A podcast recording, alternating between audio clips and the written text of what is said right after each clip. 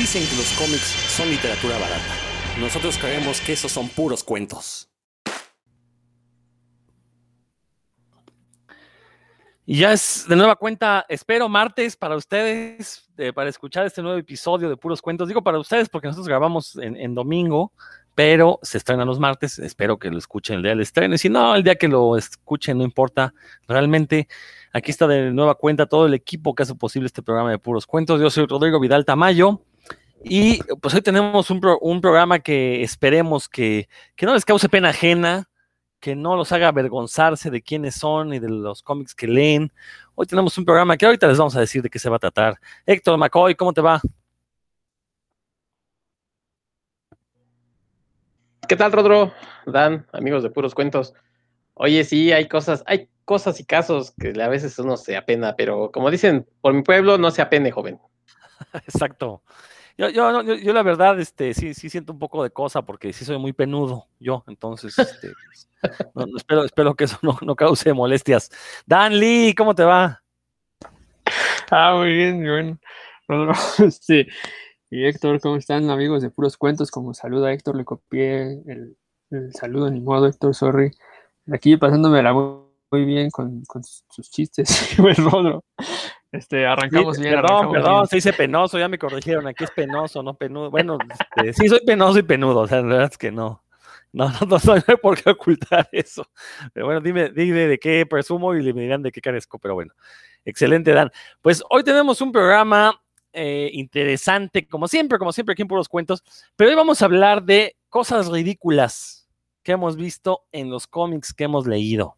¿No? ¿Cuántas veces, o películas o series también se vale, o incluso libros, cuántas veces no estamos leyendo y de repente pasa algo que uno dice, no, no manches, esto no es posible, ¿no? O sea, en, serio, o sea, no, que, el, escritor no, no tuvo una mejor manera de, de resolver esta cuestión, ¿por qué cayó en el ridículo? ¿Por qué no pudo pensar una solución, pues un poquito más pues más congruente y más lógica. Ahorita vamos a platicar precisamente de esto.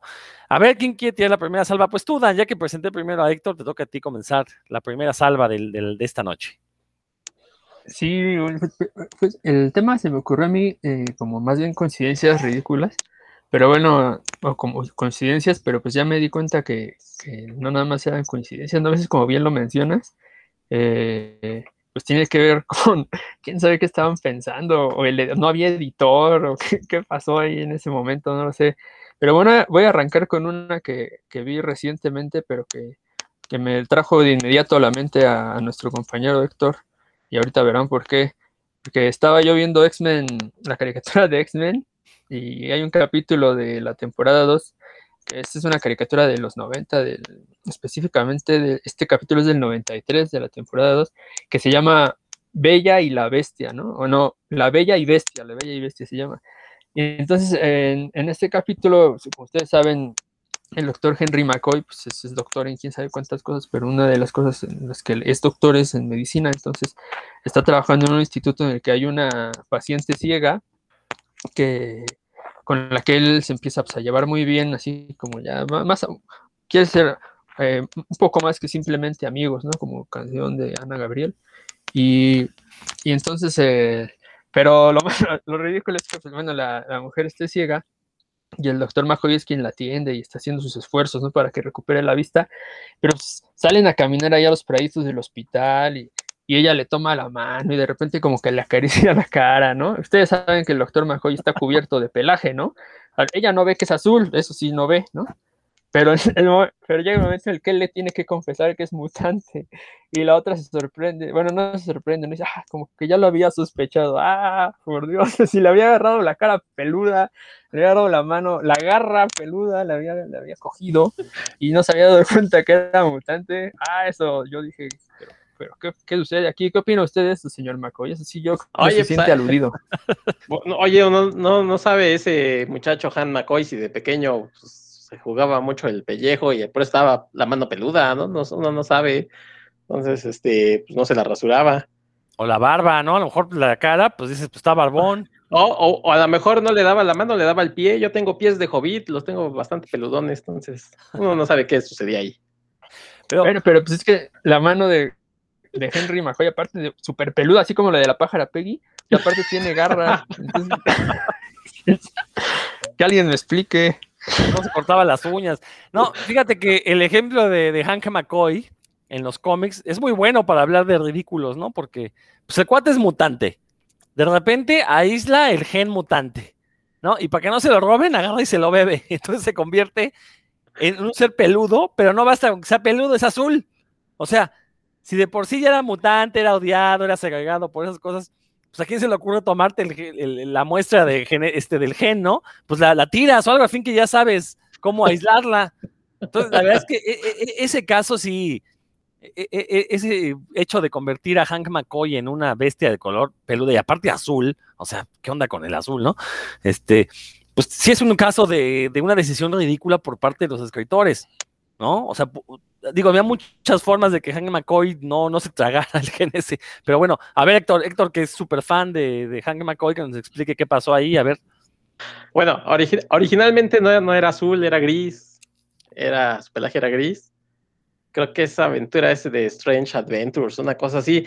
Pero sí es cierto, o sea, eh, llegan ahí a, a quererle quitar esta, esta cosa que estaba él experimentando para la, para la cura mutante, era una cosa así. Y resulta que lo único que se le ocurre, pues, es ponérsela a él mismo, ¿no? Para que nadie la tenga. Y de ahí muta de, de gordito como medio fofito bailarín y saltarín y, y con manos peludas, pues a más peludo gris. Pero pues oye, eh, yo creo que la vida real sí sucede, entonces no, no, no le veo lo ridículo, la verdad. Así sucede. De hecho, permíteme, Dan, voy a dar uno de los. Se me acaba de ahorita de ocurrir una cosa ridícula en los cómics. Eh, no lo había pensado, pero qué bueno que salió el tema. Pero la verdad es que es ridículo esta idea de. Y que también lo vemos en el cine, ¿no? Esta, este retrato que hacen de los científicos, que son totipotenciales, porque eh, en algún momento te explican que a lo mejor son o médicos o doctores en genética o en física, pero resulta que son capaces de hacer O todo biólogos. tipo de ciencia, o biólogos, bueno, biólogos, sí, pues por ahí está, este, bueno, los genetistas son biólogos, pero de repente saben hacer de todo, ¿no? O sea, Richards, ¿alguien sabe en qué es el doctorado de Reed Richards? Yo no, la verdad no lo sé, no, no soy tan ñoño, mi, no Como llega en a eso. física, ¿no? Una cosa así. Yo supondría que es en algo de física, ¿no? Pero pues el cuate de repente lo ves haciendo este trajes de moléculas inestables que evidentemente necesitará conocimiento de la química. De repente lo ves estudiando seres de otras dimensiones, que es lo que hace un biólogo. Entonces hacen trabajo de todo, ¿no? O sea, y, y eso también les digo, es, es muy común en las películas que sale ahí, este, por ejemplo, las películas de desastres, ¿no? Se va a acabar el mundo por el calentamiento global, pero los científicos pues, saben de matemáticas, saben de este, ecología de poblaciones, saben este, ¿Sabes? Hasta pelar cables para Sí, sí, exacto. saben- ah, saben ajá, hacer sus propios aparatos, cosas. ¿no? Sí, sí, sí, no. Entonces, eso sí es un aspecto ridículo de, insisto, cómo representan a los científicos en la ciencia.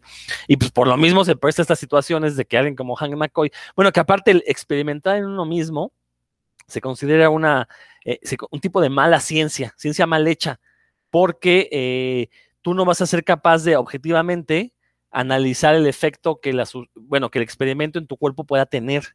¿No? Siempre va a haber un sesgo, entonces se procura no experimentar sobre uno mismo. Entonces, pues el doctor Hank McCoy con un doctorado, pues ahí demuestra que eh, pues el, la inteligencia en el universo 616 Marvel, pues no es algo que, que, que podamos, que puedan presumir, pues son bastante torpes sus, sus, sus investigadores, sus doctores en ciencias. re- re- recuerda que su maestro era el profesor Javier, que lo único que hacía era como robarle la, este, toda esa información para darle clases a, a sus alumnos. Entonces, realmente el profesor Javier tampoco era profesor de nada, era creo que maestro de en cuchara chica.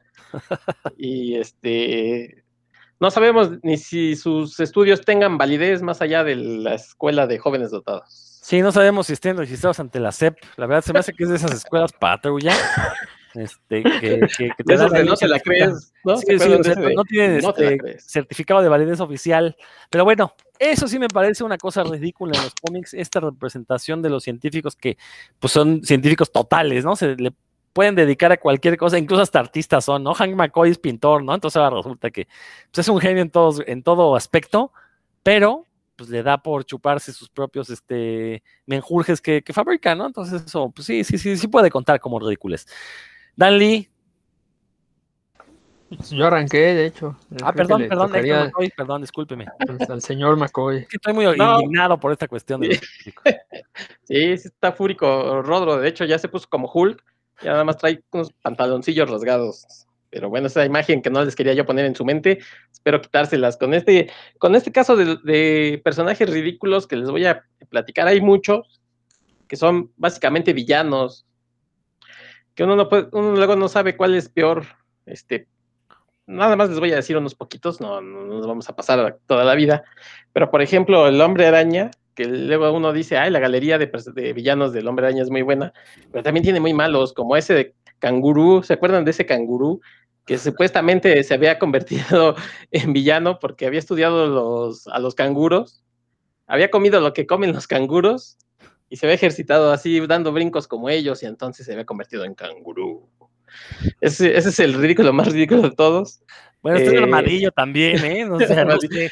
Hay uno que era el gibón, ¿no? Que era un chango. Sí. Espérame, el Gibón, pero después formó una pandilla con otros personajes Sí. ¿no? Y bueno, ahí no eran tan, tan malos, la verdad, hasta decías, bueno, pues sí, sí De el, hecho, gorila, el- el gorila tiene la fuerza del gorila y eso está chido. Perdón. De hecho, ese, ese Gibbon creo que tiene una historia alterna donde se va a un universo donde todos los personajes Marvel son, son changos. ah, claro, es, claro, claro. es algo de Apes, no me acuerdo, ¿no? Mar- Marvel, Apes. Marvel Marvel Apes. Apes. Es una historia creo que ridícula también. No, y que aparte surgió en una situación ridícula, porque hay que recordar que en algún momento a Marvel se le ocurrió hacer lo de Marvel Zombies. Bueno, no se le ocurrió, lo hizo primero Mark Millar en el cómic de Ultimate Fantastic Four. Sacan el cómic de Marvel Zombies, pega, y en una convención, creo que fue en San Diego, le preguntan a Joe Quesada, en ese momento editor en jefe de Marvel, bueno, ¿qué sigue después de Marvel Zombies? Y la respuesta de Joe Quesada, a manera de broma, fue Marvel Apes, ¿no? Los simios de Marvel. Sí. Y resulta que pues vamos a hacerla, ¿no? Pensando que iban a replicar el éxito de Marvel Zombies y pues no, o sea, nada que ver, no, no, no, no, no, no pudieron emular, Ah, creo que pues pues, nadie se acuerda de esa historia, ¿no? Yo más que leí, nosotros, más que en puros cuentos. Exacto, por qué. somos unos ñoñazos. Este, bueno. Está el otro también, Grizzly, también había uno que era Grizzly. Este, por ejemplo, Batman, que también uno siempre dice, ay, la galería de villanos de Batman, ¿no? El Joker, Two-Face. A mí se me hace muy ridículo, por ejemplo, ese del el Hat Mother, ¿no? El sombrerero loco, que era un personaje básicamente de Alicia en el País de las Maravillas. Y ya, ya, así ya, por eso es malo y este con un sombrero, con una imagen parecida a la- por ejemplo, la caricatura era muy parecido, ¿no? Este su imagen Al, al de la película de Walt Disney, ¿no? ¿sí, ¿no? Dientón y con su sombrero, o sea, más más ridículo no se podía. Estaba el otro Maxi Zeus, que se creía Zeus, o sea, y ya, por eso era malo. Este, estaba Calendar Man, que este, según el día o la fecha del calendario era la villanía que iba a ser. Yo me acuerdo, yo cuando comenzó Vid, apareció por ahí una villana que era Urraca, no me acuerdo su nombre en inglés, la verdad que lo que hacía era robarse las joyas como una como un pájaro, ¿no? Pues una urraca básicamente, este, porque brillaba y decía, ay, bueno, por lo menos me acuerdo de la traducción que decía, "Ah, es que esas cositas brillantes y, o sea, eran bien ridículas señora villana. Entonces, eh, los villanos, hay algunos que, híjole, sí dejan bastante que desear y más que temor dan risa. Creo que en general los villanos basados en animales son los que, o sea, sobre todo cuando toman literal el aspecto del animal, ¿no? Como es el caso del canguro, de este, de armadillo, que era un cuate con una armadura de armadillo, pero a diferencia de Rino, pues no hacía nada el armadillo, ¿no? Este, Decía Pues abuelita. pero en general los que- villanos, los, los villanos, ¿qué? Yo creo que si analizamos así en los villanos que se idearon en la época de plata, vamos a llenar el, el, el- el Sí, por programa de decía que no. ridiculeces. No les iba a porque- decir todos porque sí, en esa época ya- estaba. Es- muy cierto porque el Comics Code justamente prohibió hacer villanos interesantes. No podían, o sea, no podía hacerse apología de la violencia. No podían nunca ganar los, es- este, los villanos ganar, mostrar inteligencia o, o en algún momento mostrar que existía la posibilidad de que le ganaran al héroe. Entonces sí, efectivamente el Comics Code hizo que surgieran miradas de villanos totalmente paupérrimos. Aunque el sombrero loco no me parece tan malo. Me acuerdo que la- lanza unos sombreros con filo en el, en el ala, ¿no? El No, pero ese era otro. No, es ese. No, porque son. Es, es que había dos. Había. a- antes de la precrisis, había uno que tenía un sombrero, un bigotón, que lanzaba sombreros como co- de Pero te voy a decir sierra. por qué si es ese, porque el número uno de Batman de Vid es contra el sombrero loco y la portada Pero- está aventando el sombrero con Ajá, Robin. es ese precrisis que te digo que es uno gordo bigotón. Pero ¿cómo va a ser el precrisis si, si el número uno de Vid es de 1986? No, pero eso. esa historia es pre. No, hombre, no lo creo. sí. Que no, que no lo digan Podríamos nos apostar, aunque no me atrevo porque no soy tan ñoño como ustedes, pero estoy seguro que ese sombrero loco, No, que aparte trae su saquito verde de cuadros. No, no, no, no, no, no, no. Al ratito que, que apaguemos esto, o ahorita ahorita mismo te lo van, te van a Ahora, enseñar que ahorita, no. ahorita le buscas. a ver Ahorita lo que dan nos, vuel- nos da otra cosa ridícula. Pero bueno, a ver, Dan, échate otra pues. Ok, ok. Pues ya que me voy a seguir con los X-Men porque son unos de mis personajes favoritos y cuando sucede esto me, me, indigno y luego ya me da risa, ¿no? Entonces, no sé si, si tuvieron la oportunidad de ver, así literalmente de ver, ¿no? De leer la, la saga de House of X, la historia de House of X. Este, y ahí alguien decidió, no sé, no sé quién fue el, el inteligente, si, si Jonathan Hickman o Pepe Larraz, que fue el dibujante. Esta es una historia de 2019, o sea que es muy reciente, en darle al profesor Javier un aspecto, pero que de veras a mí en lo particular me parece ridículo. Este, Javier anda por ahí con un, con un traje negro enterizo, así como de buzo, lo cual pues, no está, digamos que no está tan mal. No sé, no sé por qué está atlético, la verdad, porque pues, en su vida lo he visto hacer ejercicio, pero bueno, él anda ahí con su traje de buzo y un casco gigantesco, que es así como una esfera con una X en la cabeza. Este, así, pues, no sé, que le da la, la apariencia como de una paleta payaso. Pero lo más ridículo es cómo lo dibuja, los movimientos que le imprime a su cuerpo Pepe Larraz, que yo solo los había visto en luchadores como la Pimpinela Escarlata o, o este o Máximo, ¿no? O sea, luchadores exóticos, así lo hace moverse, va moviéndose por ahí como si estuviera bailando, no, pero no, no, o sea, no, no de forma elegante, ¿no? Sino de forma ridícula. No sé por qué cuando, cuando Javier aparece así caminando y digamos, abre los brazos y se mueve de veras como una vedette. Más a- aparte de que ya se veía mal, bueno, su diseño no me gustó a mí para nada, se me hace ridículo, ¿verdad? Con esa cabezota, con ese casco que lo ver cabezón. Y todavía que lo ponga a moverse así, eh, ignoro por qué, por qué es que tomó esa decisión. Te digo, no sé si, no sé si era de Jonathan Hickman o de Pepe Larraz la decisión, pero o sea, a mí sí me parecía ridículo. No sé si querían hacerlo ver como un duendecillo, no tengo la menor idea. Pero bueno, a mí eh, sí me pareció. ¿Ustedes Yo, lo- yo que, perdón, sospecho, sospecho que es decisión de Jonathan Hickman. A final de cuentas, el escritor es quien decide cómo se van a comportar los personajes. Y no he leído, o sea, he visto imágenes y sí, efectivamente se ve muy extraño. No diría que ridículo, se ve extraño, ¿no? No lo he leído. Tú, tú ya lo leíste, Dan, a lo mejor este, tú sí puedes, tienes más fundamentos para decir que se ve ridículo. Pero digo, poder referirse a que siempre hemos visto a, a Javier, pues quieto, ¿no? Inmovilizado en la silla de ruedas. Y ahora que ya puede caminar, pues aprovecha y usa todo su cuerpo. Digo, a lo mejor esa es la idea que intenta transmitir Hickman, no lo sé. Nomás regresamos tantito al, al punto anterior. Sí. El número uno de Beat de Batman reprime el Detective Comics número 573 con fecha de publicación de abril del 87, lo que significa que es post-crisis. Debí de haber apostado dinero, harto dinero. Pe- Pero a ver, describe el personaje. El personaje es el sombrero loco con un bombín café, un saquito este, verde y una camisa Bigotón. amarilla de cuadros. Pero es un bigotón. Sí, Ah, pero, pero es que ese personaje después lo, lo cancelaron y crearon al sombrero loco de Alicia en el País de las Maravillas. a lo mejor basados en eh, el diseño que mencionaste para la caricatura, ¿no? Es posible. sí, la, caricatura, sí. la cari- la caricatura influyó mucho en el cómic, hecho, ¿no? Este sombrero era más hacia los sombreros, hacia cosas, como dices tú, los sombreros de sierra y los crímenes que tenían que ver con sombrero, mucho más parecido a lo de la serie de, los 60 de este tipo de, de- de Batman. Ok, entonces bueno, a lo mejor sí hay una segunda versión. Recordemos que pues de, fa- de, de- de Clayface, ¿cuántas son? Como cuatro o cinco versiones, ¿no? Sí, Diferentes. sí, sí, sí. Entonces, este, y ahora resulta que hay tres Jokers, entonces bueno. este, eso podría ser otra cosa ridícula, pero no he leído la historia. No, pero uno de ellos era la grimita. entonces, no, Ah, está bien.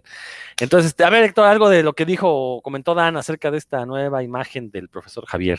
Sí, no, sí, sí, tiene razón, este, Dan. A mí tampoco me gusta, de hecho, de hecho, actualmente no, no me gustan mucho los X-Men. Este, y bueno, por ejemplo, hablando de Javier, esta idea de que ande con, siempre con un casco este, para potenciar como sus poderes, como que se me hace, ¿no? Que es como el cerebro. Entonces, como que a mí se, me, se me hace ridículo, sinceramente, que lo tengan que andar todo el tiempo con él, ¿no? Este, creo que se lo hicieron además como para emular un poco a Magneto, que siempre anda también con su casquito. Pues, Javier hacerle algo que lo distinga, pero no era necesario, pues era el, hijo de este día va a aparecer, que es el día de, de Albures, pero pues es que era el pelón, entonces...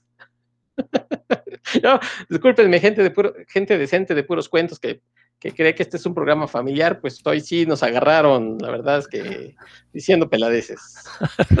pero eh, bueno, eh, digo, creo que si lo pensamos, eh, es una cuestión totalmente generacional. Yo, a mí me agrada que le hayan metido tantos cambios a X-Men al punto que yo ya no reconozco a ninguno de los personajes que aparecen actualmente. Tiene años que no leo un cómic de los hombres X. pero insisto, qué bueno porque cuando los, los, dejé de leer precisamente porque no avanzaban, siempre eran lo mismo. Y ahorita de repente volteo, veo imágenes y la verdad es que sí digo, ah, caray, pues de qué me perdí, ¿no? O sea, sí me dan ganas como de entrarle, pero pues el gran problema de X-Men ha sido ese que eh, nunca es posible entrarle de repente, ¿no? Si no ha seguido la continuidad a través de varios años, es muy, muy difícil encontrarle sentido. Sí, Héctor. Y ahorita peor, porque además resulta que si quieres leer una serie, después hay crossovers donde tienes que leer 10 series. Entonces yo sinceramente por eso me bajé, porque no es posible que este que te pongan esta serie del Sword of Ten o Sword of X, no sé qué cosa era, entonces, te tenías que leer los otros 10 este, títulos de X-Men. Pues sinceramente no, no pensaba hacerlo, me bajé, les dije adiós. Y es de las cosas que este, ya hablamos la otra vez, ¿no? Que, cuando empiezan a hacer como crossovers o, o series que, que, a fuerzas tienes que leer otras cosas, pues estas, estas editoriales como eh, Marvel o, o DC te dicen, ¿tienes que leer a fuerzas esto? Pues no, a fuerzas no. Sí, a fuerzas ni los zapatos entran. Y que también podría ser una ridiculez, ¿eh? Toda esta cuestión de eh, estos eventos anuales que duran aproximadamente un par de meses y que te obligan, bueno, no te obligan, ¿no?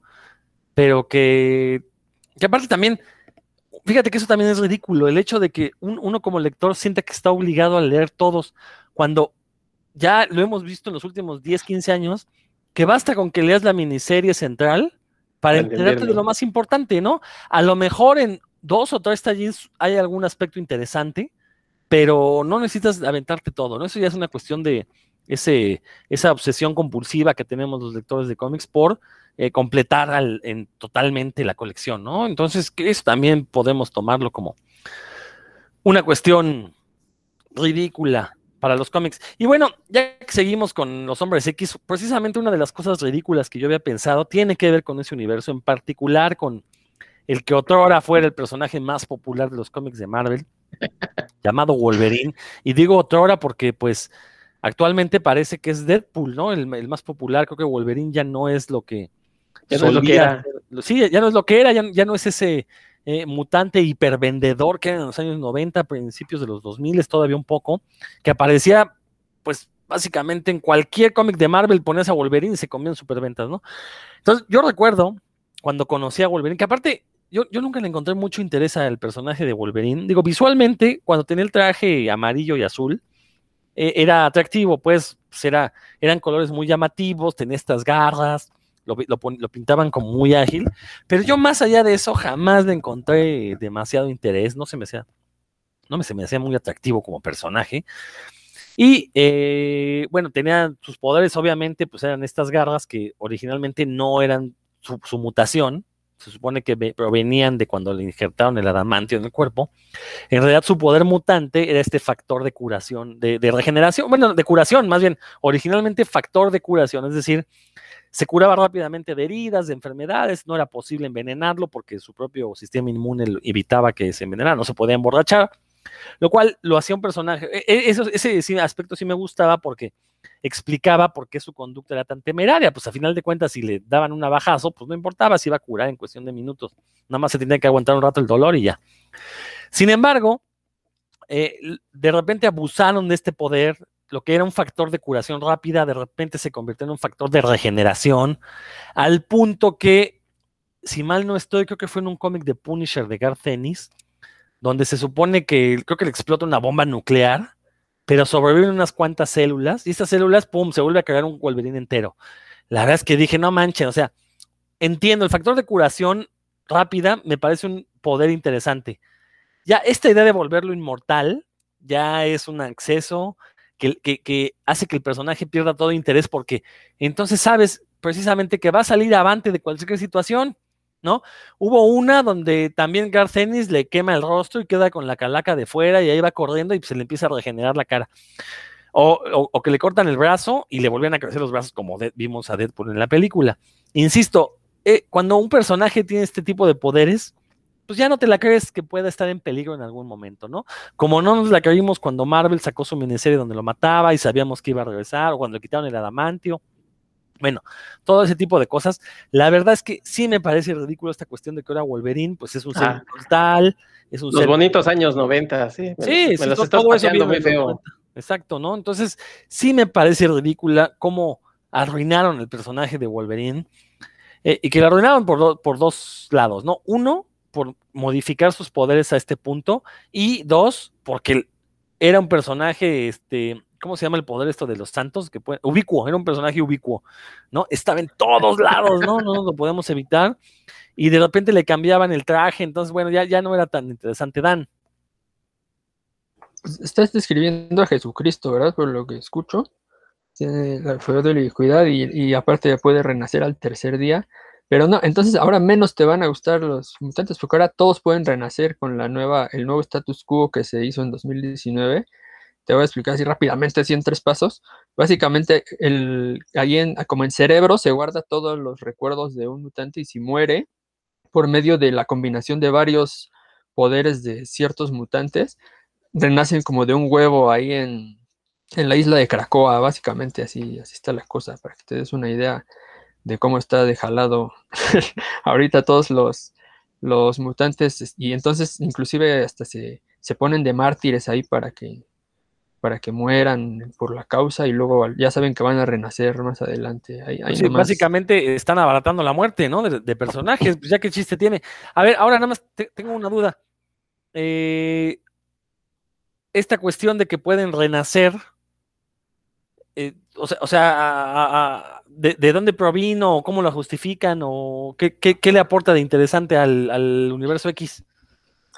Bueno, se les- no, no sé, supongo que se le ocurrió a, a- Xavier, yo sí leí todo el, House of Empires, pues me distraía mucho con las posiciones de, de duendecillo de, de Javier, la verdad. Este, entonces, lo que, sea, sí, ah, más bien entre Javier y Magnus y Magneto se les ocurrió esto, que al combinar los, los poderes de algunos mutantes, cuyos nombres no recuerdo todos, pero al- eh, hay uno que genera como huevos de no sé qué dimensión, hay otro que, que ayuda a que se, se establezca esta como disco duro de, de las memorias de todos los, los mutantes. Ahorita a lo mejor Héctor, si, si la leyó, también le tiene más, más mm, información como exacta, pero el chiste es que se, se combinan varios mutantes como seis y hasta Hickman tiene, tuvo que hacer como una infografía para explicar cómo sucedía esto, porque es un recurso que ha estado utilizando últimamente Hickman y a veces lo usa muy bien, la verdad. Sí, esa, Sí, esa es la respuesta, digamos, eh, argumental. Pero yo creo que fue como una especie de metáfora para explicar por qué nunca nadie se moría, ¿no? O sea, decir ya, o sea, si nadie se muere si regresa Jean 50 veces, si regresa Wolverine, si regresan todos, pues vamos a darles entonces una explicación de por qué ahora nadie se va a morir. Y creó todo este rollo. eh, y entonces ahora, pues sí, efectivamente, si alguien se muere, este, hay como un respaldo, ¿no? Por decir, este, genético y la memoria. Pero para mí fue como una explicación de decir, pues nada, que nadie se muera, hombre, y ya, ¿para qué nos hacemos mensos si ha pasado? ¿Y, y siguen siendo 198 mutantes? No, Yo me quedé en porque- eso, justamente. No, ya, ya, este, ya están más caros, digo, ya son muchos más, o sea, ya. Ya, ok. Sí. Eh, si mal no recuerdo, la primer mutante que salió de un huevo fue Jean Grey cuando la encuentran los Vengadores en el fondo del mar después de que se caía muerta, que luego resultó que no era Jean Grey, sino este clon llamado Madeline Ajá. Pryor, pero salió de un huevo. Me imagino que están retomando como esa idea, ¿no? Del- Sí, un poco, sí. Sí, como bien dice Sector, para justificar esto de que se mueren y regresan, mueren y regresan. Pues no, Oye, la verdad es que no se me antoja, con ese, ese tipo de ideas no se me antoja leer el universo. Oye, y esto que decías de, de Wolverine, este, pues en Civil War, precisamente creo que fue con dibujo de Humberto Ramos, hay una parte donde también lo queman, ¿no? Hasta quedar calaca. Y, de- ah, o sea, absolutamente calaca ya era menos que, que cenizas, pero sí calaca. Y entonces a partir de ahí se vuelve a regenerar, ¿no? Que, que además, creo que lo único que quedaba era el esqueleto de Adamantium. ¿Cómo es posible que a partir de ahí se regeneró? Pero bueno. Tienes toda la razón, creo que eh, eh, no, no, no, no era la explosión nuclear, era esa escena precisamente que queda el puro esqueleto, pero con unas pocas células en la cabeza, unas neuronas que no se quemaron así coincidentemente. Sí, algo así. y ahí se, se vuelve a regenerar todo el cuerpo de Wolverine. Sí, es esa en. Sí, es de Wolverine. Bueno, Civil y aparte War. con el horrible dibujo de Humberto Ramos. Entonces, bueno, este, imagínense, para acabarla de amolar. No, la verdad es que es una cosa. Si, si de por sí era ridícula, con ese dibujo quedó peor todavía, o sea, peor parado. Pero bueno, échale este. Héctor, eh, de nuevo cuenta. Bueno, pues yo voy a sacar el elefante, como dicen, el elefante en, la habitación. ¿Para qué nos hacemos? Este, las identidades secretas, ¿no? O sea, los antifacitos, ah, bueno, vamos a suponer, o las máscaras completas es más complicado. Los antifaces, si le echas mucho ojo, pues, ay, pero unos lentes, que unos lentes que la gente no sepa que se quita los lentes y que es el mismo. O sea, yo creo que alguien entendió mal el concepto porque les voy a platicar, si yo me quito los lentes, yo no reconozco a ninguno de ustedes. Pero no creo que funcione así. Creo que se supone que funcionaba, este, que si, alguien- que si él, o sea, me estoy refiriendo obviamente a Clark Kent, se quita los lentes, resulta que nadie se lo, lo reconoce, ¿no? Entonces es lo más ridículo que se inventó desde 1938 a la fecha. Mira, ahí, ahí voy a discrepar contigo, Héctor, por una cuestión. No, no. ¿Por qué, por qué usas hay- lentes y cuando te los quitas? Sí, me los quito y soy otra persona. No, fíjate que ya, ya han hecho estudios psicológicos, investigaciones bien hechas, serias. Precisamente, yo, yo me imagino que basadas en esta idea de Superman y Clark Kent, eh, donde, digo, de entrada, la posibilidad de que te topes a Superman en la calle, pues es baja. Usualmente lo ves volando. ¿No? Entonces, que lo veas caminando entre ti, pues va a ser una cuestión que no estás tú pensando, ¿dónde estará Superman? ¿Está aquí al lado de mí? No, estás totalmente retraído de esa idea. De hecho, Henry Cavill salió a la calle Sí, con sí. lentes y con el peinado medio despeinado, y, y muy poca gente lo reconoció porque la gente no esperaba toparse a Henry Cavill. Sí. ¿no? Veían a un tipo alto y mamado con lentes, pero no ubicaban que, o sea, en su mente no se hacía la idea de asociarlo con este personaje de Hollywood que solo ves en películas. Eso por un lado. Eh, en All Star Superman, lo que explicó Grant Morrison es que no nada más son los lentes, es el peinado, es la postura y la actitud del personaje. Entonces, incluso por ahí anda circulando en la red el dibujo de, ¿cómo se llama este dibujante de, de All Star Superman? El que- Eh, Frank Whiteley. Frank Whiteley, ¿no? Que a Superman lo pone con la espalda recta, Mm. o sea, vamos, en una pose de gallarda, y a Clark Kent lo dibuja encorvado, obviamente el pelo le, le tapa un poco la cara, entonces, digo, no me parece tan ridículo, por lo menos ha habido escritores que se han dado la tarea de justificar eso, y, creo que se la puedes comprar, ¿no? Eh, ¿Cuántas veces no te has topado con gente conocida que, se cambió el peinado y de primera instancia no lo reconociste? Ahora, el contraargumento a lo que estoy diciendo es que ahorita con tapabocas tú puedes reconocer a la persona nada más con verle los ojos a la frente. ¿Y a poco no, no se han topado gente de repente, ah, qué onda? Y sabes perfectamente quién es, aunque tiene la mitad de la cara tapada. Entonces, eso podría contrarrestar. Pero lo, lo que sí me parece un argumento muy fuerte es esta idea de que efectivamente tú no te vas a esperar que junto a ti en el metro el güey que va con lentes y un trajecito sea Superman. Ok, ese, ese es tu argumento. Ah, Te lo, voy a, te lo voy a contrarrestar. A ver. Tú no esperas que te encuentres a, Superman en el metro porque, pues, ¿cómo crees que va a viajar, no? El Superman vuela y ¿cómo va a traer lentes en el metro?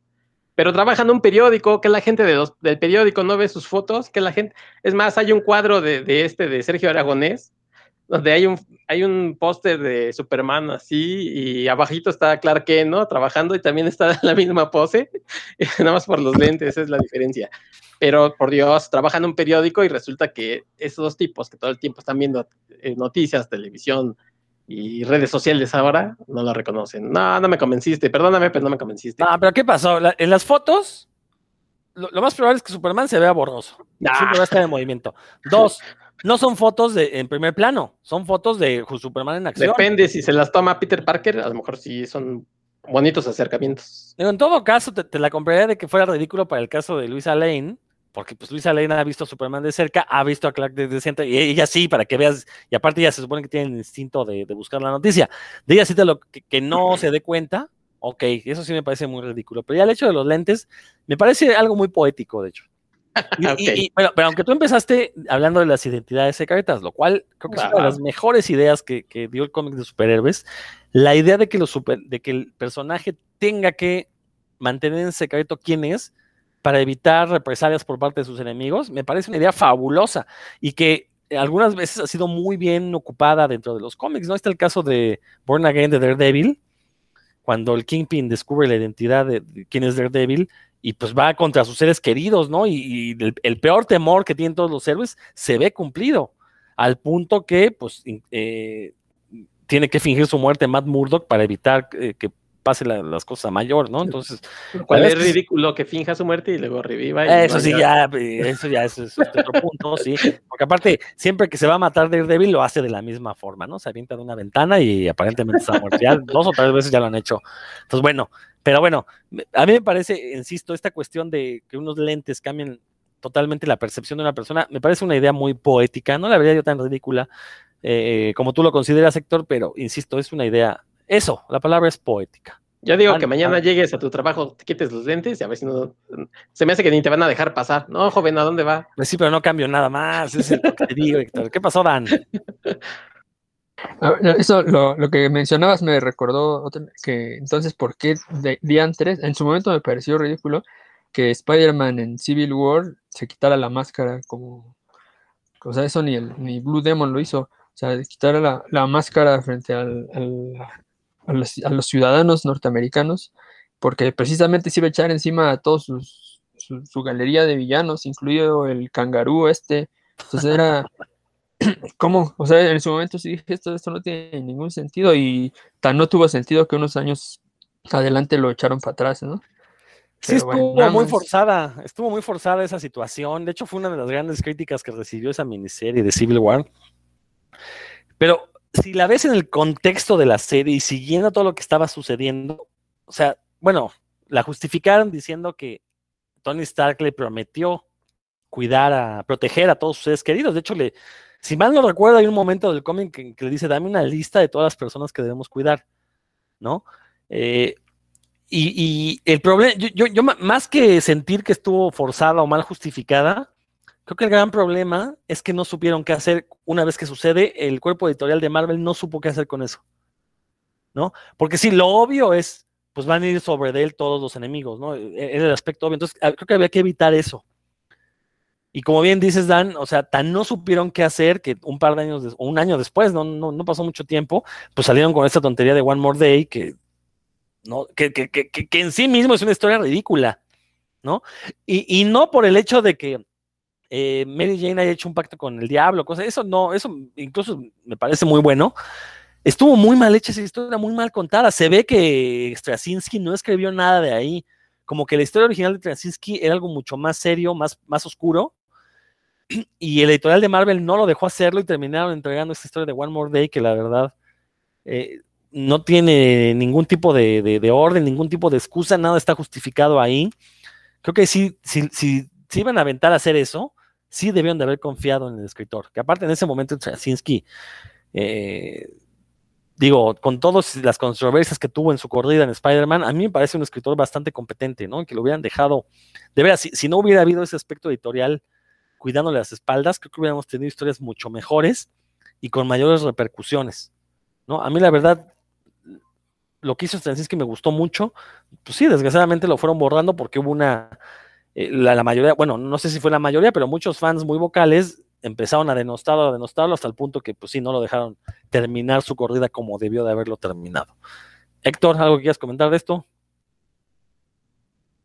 No, sí, tienes, tienes razón. Este, yo no, yo no era muy fan de esa época, pero de Hombre Araña, pero este, sí me pareció que, eso de arrepentirse, porque básicamente eso fue lo que hicieron, ¿no? Arrepentirse y de hecho después de esos números, que, creo que regresaron a la numeración o una cosa así, este, yo dejé de leer un tiempo Spider-Man, o sea, todo eso donde incluso eh, regresa, creo que Harry, no sé, una cosa así. Este, yo dejé ya de leerlos porque sí me pareció como, como medio jalado, ¿no? Que ya habían cruzado como, un, como una línea con lo de la identidad de, secreta de Spider-Man de Peter y resulta que este, lo, todo lo deshacen, ¿no? Incluyendo, pues obviamente, creo que también tuvo que ver con que venía la película y no y yo me acuerdo que seguramente lo leí en una Wizard, una cosa así, que la gente de la editorial no quería tener casado ya a Peter, porque en la película, pues obviamente iba a volver a ser este estudiante y demás. Entonces decidieron separarlos. Creo que por ahí lo leí en una Wizard y este la única forma que se les ocurrió pues es deshacer todo, ¿no? Incluyendo, incluyendo esa revelación de la identidad. Sí, el, el gran problema del hombre araña, bueno, y que fue el problema de o que es el problema del cómic de superhéroes, sobre todo de Marvel y DC, es que los mismos lectores que los leían de niño hace 30, 40 años son los que los están leyendo ahorita. Entonces el personaje fue creciendo con ellos. Yo recuerdo finales de los 80, inicios de los 90, que es cuando sale la boda de, de Spider-Man. La verdad es que fue una muy buena etapa para el hombre araña con todo y que se casaba. Yo, a mí me tocó leerlos en mi adolescencia temprana, esos números. Y vamos, yo, yo, no, yo, yo, no pensaba que Ay, son, ahora está viviendo problemas de adulto, no me interesa. No, al contrario, se me hace tan interesante. De, ah, caray, está casado con Mary Jane, ¿qué va a pasar? Ahora Mary Jane está en, está en riesgo. Este, por ejemplo, cuando surge Venom, lo primero que hace es ir y molestar a Mary Jane. Y la verdad es que son escenas muy, muy truculentas por, por todo lo que implica el hecho de que alguien como Venom vaya a amenazar a Mary Jane a espaldas del hombre araña. Sí, era más como psicológico, hasta el terror ahora ya es más chiste. No, no, y había ahí un discurso velado de, abuso sexual también, o sea, no, no, no nos hagamos tontos. Eh, la reacción que, o sea, el, comportamiento de Mary Jane frente a Venom en los números escritos por David Michelini y dibujados la mayoría por Todd McFarlane, el comportamiento de Mary Jane es alguien que fue abusada sexualmente, ¿no? Entonces, la verdad es que sí existía ese, ese trasfondo, e insisto, fueron números muy buenos, ¿no? De repente llega Joe Quesada a decir, no, es que eh, el que esté casado el hombre araña es un gran problema porque los adolescentes ya no se identifican con él. No es cierto. O sea, mientras tuviera buenas historias, los mismos adolescentes iban a seguir leyendo al hombre araña. De hecho, cuando sí. lo, lo, toma Straczynski, que lo pone a dar clases en la universidad, que ya le da un empleo fijo y lo, lo, lo responsabiliza de su vida de adulto, empezó muy bien la corrida de Straczynski, fue bastante exitosa, se consideró un renacimiento, sobre todo después de toda la saga del clon, que es el punto más bajo que ha vivido el hombre en su historia. Straczynski vino a refrescar al personaje con ese tipo de actitudes. ¿Por qué? Porque uno no se identifica por la edad del personaje, se identifica con que haga cosas de humano. Entonces teníamos otra vez al hombre araña que tenía que preocuparse por llegar al trabajo temprano, porque si no lo iban a correr y si no, no podía pagar la renta. Eso es lo interesante hacerlo cosas, ver, lo que, eh, este, que lo escribieran haciendo cosas realistas, no el hecho de que esté casado, ¿no? O sea, eso, eso, es lo de menos, ¿no? Incluso para, yo, yo personalmente sentí muy feo cuando borraron esta idea de que Mary Jane estaba embarazada y la borraron por completo porque era un punto muy interesante para el hombre araña, que, me, que tuviera una hija. El problema es que eso lo metieron en, durante la saga del clon, entonces, uh -huh. pues a final de cuentas todo lo que se hizo durante la saga del clon es basura. Entonces también lo del embarazo no tenía ninguna razón de ser en ese momento. Y con los escritores que, que, que, lo hicieron, que eran la verdad escritores bastante mediocres, ¿no? Por ahí hasta Dan Jorgens metieron, o sea, Dan Jorgens, por Dios, de lo peor de la Sofía que ha habido en los cómics de superhéroes, ¿no? Pero bueno, ya que ahorita, más adelante voy a volver al tema de Dan Jorgens, ¿eh? Ese es mi, mi, gran ridiculez en los cómics. Pero bueno, eh, entonces, insisto, ¿no? Eh, creo que este problema de, del hombre araña eh, casado, solo era un problema a ojos de un Joe Quesada que en ese momento sí quería que Marvel se volviera a poner de moda entre la juventud, cosa que yo no creo que haya logrado. ¿eh? Bueno, al menos no lo logró Joe Quesada ni los cómics de Marvel, lo logró hacer las películas. Sí, o hasta las caricaturas. Dan. Fíjate, Patty, que dicen por ahí que ¿Cómo? en la época, fíjate, Patty, que dicen por ahí, que en esa época en la que Joe Quesada separó a, a Peter de, de, Mary Jane, se estaba divorciando. Entonces puede ser que haya influido.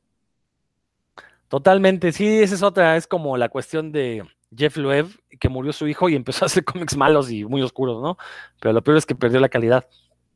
Pudiera ser que, que eso haya influido. Pero bueno, Oye, pero le estamos dando muy recio a Marvel, y pues vamos a seguirle, ¿no? Porque pues, por eso, por, ahí va. Eh, no, estas sí son coincidencias y no, ahí sí Marvel no tiene la culpa de, de lo que hizo Toño Berumen.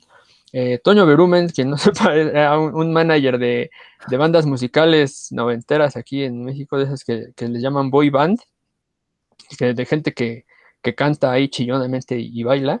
Y entonces ese Toño Berumen tuvo una banda por ahí, manejó a dos, dos bandas que fueron regularmente famosas, más o menos, una así muy famosa y la otra menos, cuyos nombres son Magneto y Mercurio. Entonces, yo dije, o, sea, este tipo se está chacaleando, fusilando toda la familia de Eric Magnus, nada más le falta la bruja escarlata, ¿no? Eh, Magneto, pues fue creado, como todos ustedes saben, por Stanley Kirby en el 63, y 20 años después viene Toño Berumen y inventa Magneto con Elías, Mauri, Alex, Alan, Charlie. Es que, suena tremendo, suena tremendo, mi querido Dan. Tu comentario vuela, vuela y perdonará para siempre, mi querido Héctor. Eh, en cada puerta de un colegio me recordará tu comentario.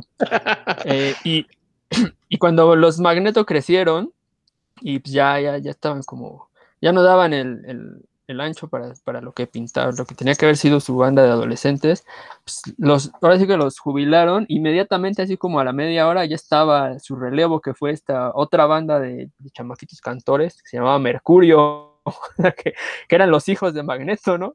Como en, como en Marvel, tal cual. Mercurio, así le pusieron a Quicksilver, lo traducían así en, en España este, Mercurio, y pues eran los hijos, aquí en México fueron los hijos de Magneto. Así que. También se llamó Mercurio en México, ¿no? Sí, también. Bueno, yo recuerdo haberlo leído en, la prensa, debió de haber sido. ¿El Araña presenta? Sí. sí, sí, Ah, pues ahí está, fíjense. Peor aún, ¿no? Peor, peor el fusil. Y pues bueno, este, estos solo tuvieron un hit que yo recuerdo que fue enamoradísimo. Pero bueno, aquí Toño Berumen quería emular a, a Jack Kirby y Stan Lee con estos hitazos noventeros? ¿Cómo la ven? Pues creo que alguien debería hacer el trabajo de investigación para ver si sí si, hubo cierta influencia de cómics ahí. No me extrañaría, pues, a final de cuentas, pues, eh, los cómics a principios de los 80 todavía eran muy populares. Entonces, pues sí, a lo mejor hubo por ahí te pero sí, y, retomando el chiste de Héctor, pues sí, la verdad es que son nombres para después, Magneto y Mercurio suenan tremendo, realmente, sí. este, y, no, no, no le veo nada mal, Héctor. Oiga, pues sí, yo no sé si a lo mejor tenía pensado sacar, este, imaginan los jóvenes titanes, bueno, que si hubieran sido los, los Titans. Titanes, así nada más. Los, los, tintanes, ¿no? Hubieran sido los jóvenes tintanes cantando este, canciones de Pachuco. La verdad es que sí es una coincidencia bastante curiosa. Y bueno, este, Dan tuvo que, eh, se estuvo leyendo varios TV Notas para sacar esta, esta información. Así que valoren a Dan, por favor. De su colección personal. Bueno, Dan, ya que decías que, que le estamos tirando mucho a Marvel, yo me voy a meter con DC y precisamente voy a retomar el tema de Dan Jorgens hay que recordar que también por ahí del año del 92 surgió un personaje en DC que era la maldad encarnada. Era un personaje que venía dispuesto a aniquilar lo que se le pusiera enfrente, que no tenía rival. Con una sola mano se pudo liberar de una cápsula ahí en la que estaba atrapado a puro fregadazo limpio. Con una sola mano logró romperla, salir y eh, su propio nombre significaba día del juicio, significa día del juicio, con eso nos daba la premonición de que era un personaje que iba a acabar con todo a su paso, iba a arrollar.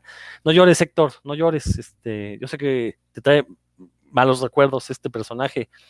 Este, no te lo voy a, no te voy a mentir, yo también lloré con el, último número de ese arco, ahorita diremos cuál es.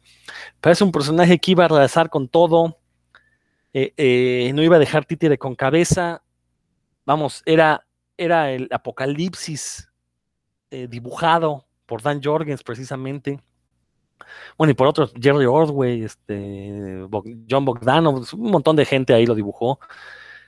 Era un personaje que, con el que se iba a acabar el universo de Seth, ya no iba a continuar nada después de él, nos iba a dejar, iba a dejar un mundo sin esperanza, y un mundo sin esperanza es un mundo muerto, de ahí su nombre, el día del juicio. Y es un personaje que a pesar de tener este nombre, en siete números históricos, números históricos, números que en México fueron recopilados, por primera vez en México se publicaba un cómic en tamaño cómic estadounidense. Fue un hitazo cuando sale la primera edición, total que hubo como 20 ediciones de este recopilado.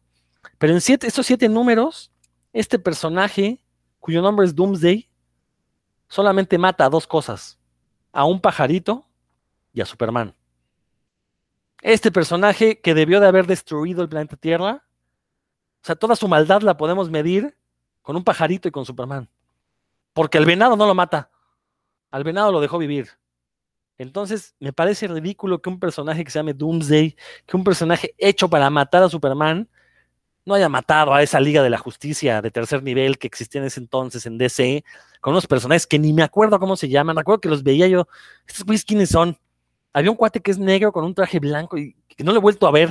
De hecho, después de la muerte de, esa historia, no lo he vuelto a ver. No sé ni cómo se llama ni qué hace. Por ahí había una chica vestida de azul que también no recuerdo. Otra de verde que tampoco. Ice, ajá. Este. Bueno, la verdad es que son los únicos que me acuerdo.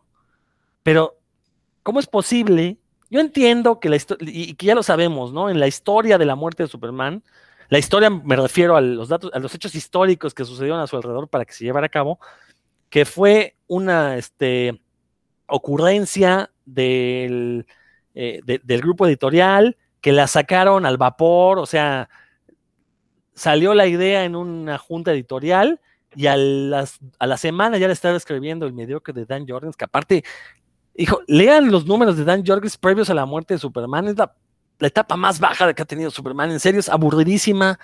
No hacía nada el personaje. Digo, no, no me extraña que lo quisieran matar porque solo así lo iban a hacer interesante. Pero bueno, el punto no es ese. El punto es que efectivamente fue una historia muy mal planeada.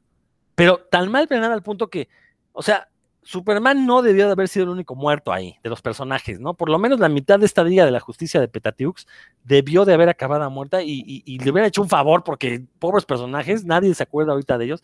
Tú decías, ¿cómo se llama este negro de blanco, que se viste de blanco? Era, en, realidad era el marciano, pero era eh, Winger, Wingweir. Ah, ah, ¿y era, era John Jones? Era John Jones. salió, pero bueno, está bien, está bien, está bien. no nos vamos a pelear por eso. El punto es que salvo el último número, que la verdad es que el último número sí me sacó una lágrima cuando leíste, disculpen, me tendría yo 16, 17 años, eh, no, tendría 15 o 16, estaba en la prepa. Eh, sí, el último número, la verdad es que fue muy emotivo, creo que la, pelea final entre Doomsday y Superman, a mí todavía me parece muy bien hecha. Dan Jurgens es mucho mejor dibujante de lo que jamás era escritor, la verdad, dibuja bastante bien, ya lo hemos comentado aquí en, en puros cuentos, eso. Eh, pero eh, haciendo, a un lado ese número, ese séptimo número del arco, que es el Superman 75, pero los seis números anteriores, la verdad es que son una piltrafa. Digo, sí, los lees con 15 años y te emocionas. Pero la verdad es que yo sí a la mitad de la historia decía, bueno, para empezar esos personajes, ¿dónde están los pesos pesados? ¿Dónde está Flash? ¿Dónde está Linterna Verde para hacerle frente a Doomsday? ¿No? y, bueno, ya después se entera uno que por cuestiones editoriales no podían usarlos porque Linterna Verde estaba en otro sector del espacio, la Mujer Maravilla creo que ni existía en ese momento. Bueno, no sé, no, estoy diciendo cosas al, que, se me ocurren, ¿no? No recuerdo exactamente qué pasaban. El punto es que, digo, esa historia se compone con dos o tres muertes más de, de personajes superheroicos. Y ya con eso, porque eso de que se llame Doomsday y sea la maldad encarnada y nomás mate un pajarito y a Superman, pues como que dices, oye, no, aquí le falta algo a este personaje. Ustedes como ven, Dan, por favor. Me pregunto ¿qué, simbolismo, qué valor simbólico habría tenido la muerte del pajarito en ese momento para que fuera tan, tan terrible este, para los escritores y los lectores de, esa historia. Yo también. Siguen, ¿eh? Yo solo estoy hablando de, una hipotética interpretación, ¿no? El valor simbólico de eso. A, ver, a ver, Héctor, tú que eres psicólogo, ¿qué, diría Freud de esto? No, sí amanecieron rudos ustedes, eso diría que, que como que dicen que en el chiste encontraréis la verdad, entonces se me hace que, que algo necesitan ustedes a lo mejor, no sé. Bueno, pero ¿cómo ven? ¿Les, les parece? Estoy exagerando con esta cuestión de la ridiculez de este personaje, que ya después le dieron una historia en la que el güey había este, aniquilado planetas enteros, pero ya dices, ya, ya, ya, o sea, güey, tú perdiste tu oportunidad cuando solo matas a Superman y, y no mataste a los demás perdedores, ¿no? Sí, yo estoy de acuerdo. A mí también, eh, en su momento yo decía, bueno, pues es que sí se ve que, o sea, el diseño está padre, ¿no? El diseño de Doomsday está, está padre, sí se ve como terrible, pero pues en realidad yo, aunque terminé de leerlo y sí dije, órale, estuvo buena la pelea, sí dije, y bueno, ¿y este de dónde salió? ¿Cuál, por qué quería matar a Superman? O sea, que este, porque aparte va directo a Metrópolis, ¿no? Ese era su, su objetivo y está como que no no, no tenía no tenía mucho trasfondo el, el personaje yo sí no me quedé muy sacado de onda con esa historia, aunque me, gustó muchísimo el dibujo, especialmente las partes de John Bogdanov, me parecen, me gustan, me gustan bastante. eh, pero sí, y, y viéndolo a la distancia, pues sí, a pesar de que sí lo, la recuerdo con mucha, precisamente por el valor histórico que tiene y el que tuvo en, en México, especialmente donde es muy bien recordada, este, pues sí la veo como una historia llena de, de huecos y no sé si ridícula, pero pues, sí que no se, no se hace, no se sostiene, ¿no? Por, ningún lado, si las veo, y- pero ya, si lo, así tal como lo dices, nada más mató un pajarito de Superman, pues eso sí es ridículo.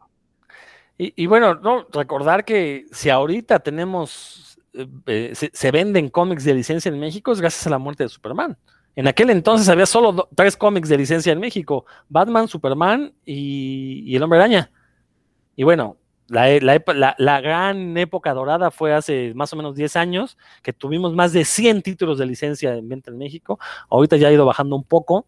Evidentemente hay una burbuja que no se iba a sostener tanto, tan- tan- tan- tan- tantos títulos vendiéndose, pero bueno, todo eso se lo debemos a la muerte de Superman. O sea, su valor histórico es innegable. E insisto, el Superman 75 me parece muy, muy bueno. Me parece un gran cómic que pudo haber sido el gran culmen de una historia mucho mejor elaborada, pero bueno, pues a final de cuentas fue una decisión más mercadotécnica que, creativa, ¿no? Entonces, bueno, a final de cuentas, Héctor. No, sí tienes razón. Yo, por ejemplo, de, de esta liga de la que hablas, en ese momento conocía muy poco porque no venía yo leyendo regularmente cómics. Eh, ya después, pues, eh, por ejemplo, estaba eh, Buster Gold o estaba Blue Beetle, pues mm, son, son personajes menores, pero definitivamente no los ibas a matar, Rodro Vidal. O sea, si, si tú piensas que uno de ellos iba a resultar muerto, estás muy equivocado. Estamos hablando de este, del marciano que estaba en otra identidad, de Ice o de eh, Fire o Fuego, que, era la otra chica. Entonces, pues sí, eran segundones, la verdad, la, esta Liga de la Justicia era bastante malita. Pero te olvidas de todos esos destrozos que, que ocasionó y que seguramente hubo eh, daños colaterales, muertes debajo de todos esos este, accidentes, tanto vehiculares como en edificios y demás. Las víctimas ascienden a casi a 2.000, entonces, eh, es, como, como bien dijiste tú, es la maldad personificada. Bueno, ni el que revisaba el puente del metro eh, ha causado tantos estragos como Doomsday. Eso es verdad. Eh, eh, eh, él me decía más ese nombre de Doomsday. Disculpen el, el mal gusto de este chiste, pero al final de cuentas así es, ¿no? Bueno, a ver, este, Dan, ah, no, ¿quién sigue? Héctor. Sí, Héctor. ¿Qué Ah, onda? bueno, ¿Qué- pues ya que hablaste de DC, ahorita pensé, bueno, pues en, ¿se acuerdan de aquellos que decían eh, poderes de los anillos fantásticos, actívense en forma de dinosaurio, en forma de cubeta de agua sucia? ¿Quién diablos quería hacer una cubeta de hielo o un charco de agua? O, no sé, o sea, era el poder más ridículo de un personaje en una caricatura de que eran los super amigos, que supongo que querían que uno se identificara con ellos y quisiera ser como estos gemelos fantásticos. O sea, era, era bonito verlos, ¿no? Cómo se, se juntaban, juntaban sus anillos. Bueno, ya, esto ya, ya, esto ya. Ya degeneró. Muy. Vámonos. Muchas gracias, amigos de Puros Cuentos, que nos escucharon el día de hoy. Próxima semana va a estar de invitado, este, iba a decir yo Polo Polo, pero creo que ya Chaffy Kelly. Chaffy Kelly. Entonces, eso de que me transformo en, en charco de agua, la verdad es que era lo más ridículo que uno podía ver. Híjole, yo soy súper fan de esos personajes, pero sí, sí entiendo. eh, o sea, la que se transformaba en cualquier animal, pues está chido, ¿no? Transformarse en un animal es un buen poder. Pero otro- siempre era águila o una cosa así, ¿no? Eh, Bueno, pues sí, sí, sí, lo, lo limitaban por cuestiones de producción, pero la idea era que se podía convertir en cualquier animal, mientras que el otro era cualquier cosa que fuera de agua. Y dices, pues no manches, o sea, qué pedo. Y aparte se transformaba en cubeta de agua y dices, ¿dónde salió la cubeta, no? O sea, qué pedo. A trapear. Se transformaba en hielo, también en agua líquida, en charquitos. Pues. Entonces, sí, sí, es medio estúpido, la verdad, bastante ridículo. Pero fíjate que son de esos personajes que pues me tocó ver de niño, crecí con ellos, y les tengo mucha, mucha, este, mucho aprecio, al punto que el gran faltante en mi colección de muñecos de DC son Zen y Jaina, los gemelos fantásticos, que salieron en exclusiva para una Comic Con de San Diego, y que nunca pude conseguir porque la versión de San Diego venía con el changuito. Y No en, su en su- en su momento, pues no bajaba de 5 mil pesos. Ahorita no sé en cuánto esté. Ahorita los consigues, pero la versión que salió posteriormente, que se vendió en línea, que no trae al changuito. Entonces yo así no lo quiero porque los personajes, deben- para tener la colección completa debes tener a los tres. Entonces, bueno, siempre será. Ese es mi santo real de la colección de, de, de- de- de muñequitos de DC que tengo por ahí. Y la verdad es que lo me duele en el alma, no lo había recordado, lo había yo bloqueado y ahorita me lo recordaste. Pero sí, sí, sí, es ridículo esta idea. Pero bueno, recordemos que los super amigos, pues, era esta caricatura dirigida al público infantil. eh, la censura en Estados Unidos es muy fuerte y no podías mostrar cosas muy, muy violentas. Entonces, pues sí, los poderes tenían que ser así de sosos para poder cumplir con las directrices de los censores. Dan, Pues no, a mí la verdad siempre me cayeron gordos los gemelos fantásticos. Yo quería que se largaran de ahí del Salón de la Justicia. Yo siempre pensé que solo hacían mosca. Bueno, una sí se podía hacer mosca, ¿no? Pero que nada más este, hacían mosca ahí. Y la verdad, y Glick, pues ese era el peor de todos. Nada más eh, ahí, ahí con su cola se enredaba. No, no, no, no. Eran, era, eh, para mí eran, eran muy malos, la verdad. Yo no quería verlos ahí en el Salón de la Justicia, pero pues, ¿qué se le va a hacer? no? A mí me A mí caía el más gordo. me daba pena. A mí el chango me daba pena. A mí, a mí me quedaba más gordo Marvin y el perro ese y la chava que luego salían, no me acuerdo cómo se llama la chava, que salían en otra de las temporadas de los Superamigos, porque recordar que los Superamigos, así los conocimos en México, pero en Estados Unidos tuvieron como cuatro nombres diferentes, ¿no? Uno eran los Superamigos, Super Friends, luego Sí. estuvo este, los Superpoderes, eh, luego challenge, este, el challenge of, Challenge of the Super Super, of the Superpowers, y luego estuvo Sí. el de, creo que se llamaba eh, la, la Liga de la Justicia contra la, la Legión del Mal, ¿no? Algo, creo que así se llama. Sí. Bueno, la cosa es que cambiaba de nombre cada temporada, ¿no? Fueron como cuatro o cinco temporadas. Tampoco fue una serie que digan así muy longeva. eh, pero bueno, pues eh, fue el material del que se alimentaron nuestros sueños cuando éramos niños, no, no se hagan. Entonces yo insisto, yo le tengo mucho aprecio a Zen y Jaina y también le tengo mucho aprecio a, a Samurai, al jefe Apache, Sí, sí, a- sí, es así. a este, al Tornado Negro, y al Ajá. que yo no recuerdo de niño es al Dorado. La verdad es que Sí, de- lo sí, tengo sí. bloqueado. Estaba una capa roja, ¿no? Era- Sí, no, de hecho mexicano, tengo la, la figura que salió en la colección de DC sí, de, sí, sí. de Mattel de hace más o menos 10 años, la colección de este eh, DC Universe se llamaba precisamente, eh, sacaron las versiones de 6 pulgadas de todos estos personajes y ahí tengo el dorado, pero yo no lo recuerdo, la verdad. Sí, por ahí salía. Sí, sí, sí. Entonces, bueno, pero, pero la- a los otros tres, al jefe Apache, a Tornado Negro y a, y a Samurai, les tengo muchísimo, muchísimo cariño. Pues son los héroes con los que, con los que crecí. Yo nada más, este, ya para un apunte, si usted un día se encuentra a Rodro Vidal en la calle y ve que rodea un charco, es porque no quiere pisar a, A. Zen. A Zen, sí, exacto, exacto. No, no, no, no me vaya ahí a jalar. Pues bueno, creo que con esto ya podemos dar por terminado este programa. A ver, Dan, échale. échale Una más, ya, ya que estamos con ya, Vicio, pues, el el. Warner, y solo todo, todo en esa película es ridículo, así que solo me limitaré a decir su título, a ver, ustedes me dicen qué, qué se les hace más ridículo. Se llama Batman y Robin de Joel Schumacher del año de 1997. A mí- voy a subrayar, lo más ridículo para mí es el traje de Bane, que a mí me- se parecía a Chonchito, el de Chiquilladas. Ah, también, también. Pero ustedes, por favor, ustedes, ustedes La saben. batitarjeta, la batitarjeta, como no. ¿Qué es la Híjole, yo- batitarjeta, Héctor? Dile a nuestro público. Yo tengo sentimientos encontrados con esa película porque yo soy muy fan de la serie sesentera y precisamente detalles como los batipezones, la batitarjeta. Me pues de, de hecho, esa era la idea de George Schumacher, recordar a la, a la serie sesentera. Entonces, la verdad, cuando la vi me dio mucha risa. No, no, no es que yo tenga un mal. Bueno, espérame. Batman y Robin, ¿cuál? ¿Dónde es donde sale Jim Carrey como el acertijo y... Ese es Batman, Forever. Esa es la otra. Ah, creo que odio más esa que Batman y Robin. Y la odio porque sí siento que tanto Jim Carrey como Tommy Lee Jones sobreactuaron sus personajes y la verdad es que se ven bastante ridículos. O sea, en ningún momento lo sientes como amenaza. En cambio, en Batman y Robin, eh, este Freeze, Mr. Freeze, está muy bien hecho ese personaje de Mr. Freeze. O sea, sí le dieron el, el trasfondo que merecía tener de la esposa y todo esto. Y Uma Thurman como Poison Ivy no lo hizo nada mal. Entonces, la verdad es que Batman y Robin creo que la tengo todavía un, un poquito más estima que, que Batman Forever. Batman Forever es la mejor película que se ha hecho sobre Batman. Y yo recuerdo haber visto Batman y Robin y haber salido enojado porque era un adolescente green and gritty. Entonces, eh, todas esas luces de neón, ahí este, la tarjeta, eh, los, los, batipatines, ¿qué más había? Este. Ah, no. Schwarzenegger haciendo diálogos que tenían todo, tenía que ver con hielo, ¿no? Todo ah, claro. tenía que ver. Ah, Está bien, ¿qué querías? Ahí es donde sale Batichica también. Es donde sale Alicia Silverstone, Ah. es Batichica. Bueno, esa sí estuvo medio gacha, pero no, insisto, creo que, creo que me, me gusta más esa que Batman Forever. Pero bueno, cada quien sus gustos, cada quien puede hacer de su cutis un papalote. y bueno, pues este, si no hay nada más que agregar, algo- o tú, Héctor, ¿quieres comentar? No, ya, no, ya. Vámonos, Ya, pues, porque esto pues, ya, este programa sí degeneró mucho. Yo sí, no ya está degenerando, ya, este, a ver si no Sí. nos censura ahí este, alguna de las redes sociales donde lo trepamos, ya ven que ahora están muy sensibles todas, entonces a ver, esperemos que no, no nos pase nada malo. Pues esto fue puros cuentos, Héctor, si gustas este, despedirte e invitarnos a escuchar tu, tu podcast. Claro que sí, amigos de Puros Cuentos, pues una disculpa grande, la verdad es que yo no soy así, no sé qué me pasó.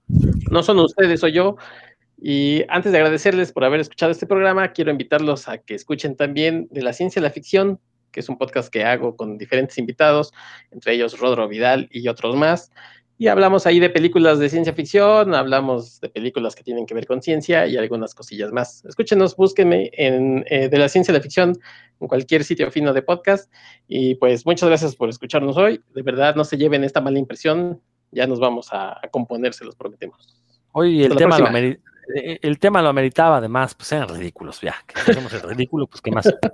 Dale, Sí, igualmente, eh, como Héctor, los invito a, a que escuchen el podcast de Héctor y todos en los que escuchen, en los que vean que participan, estamos los, los colaboradores de puros cuentos.